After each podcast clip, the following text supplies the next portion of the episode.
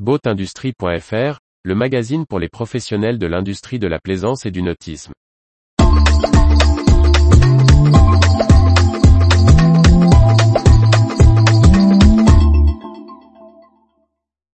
Concentration dans la navigation fluviale de plaisance en France.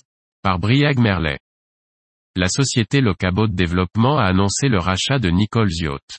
Une transaction qui donne naissance à un acteur majeur dans la location fluviale et la construction de bateaux de plaisance fluviale en France. L'entreprise de location de bateaux sur les cours d'eau et plans d'eau intérieurs Locabot Développement a rendu public le 15 décembre 2022 l'acquisition Nichols Yacht.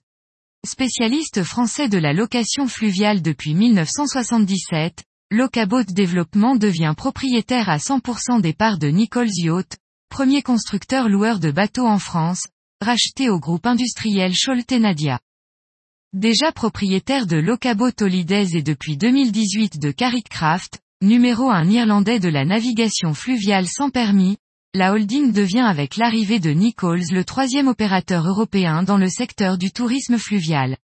Il compte sur un réseau de 43 bases dans 7 pays d'Europe. Sa flotte de 700 bateaux sur les fleuves et canaux européens génère un chiffre d'affaires combiné de 27 millions d'euros. Cette opération permet aux différents acteurs de consolider leurs activités. Nichols, qui dispose de son propre chantier naval, va pouvoir pérenniser son carnet de commandes et son activité en travaillant également pour la filiale Locabot. Détentrice de la célèbre marque Penichette, la société va pouvoir rapatrier en France la production de ses bateaux au sein du chantier Nichols, basé à Cholet. Serge Naïm et Ophélie Barrière, respectivement président et directrice générale de Locabot, se réjouissent en conclusion. L'émergence de ce nouveau leader va dynamiser le secteur et en accroître la notoriété. Le chantier naval de Nicole produira en France des bateaux pour les deux sociétés, ce qui lui garantit visibilité et pérennité. La relocalisation de la production de bateaux Locabot en France sera effective dès 2024-2025.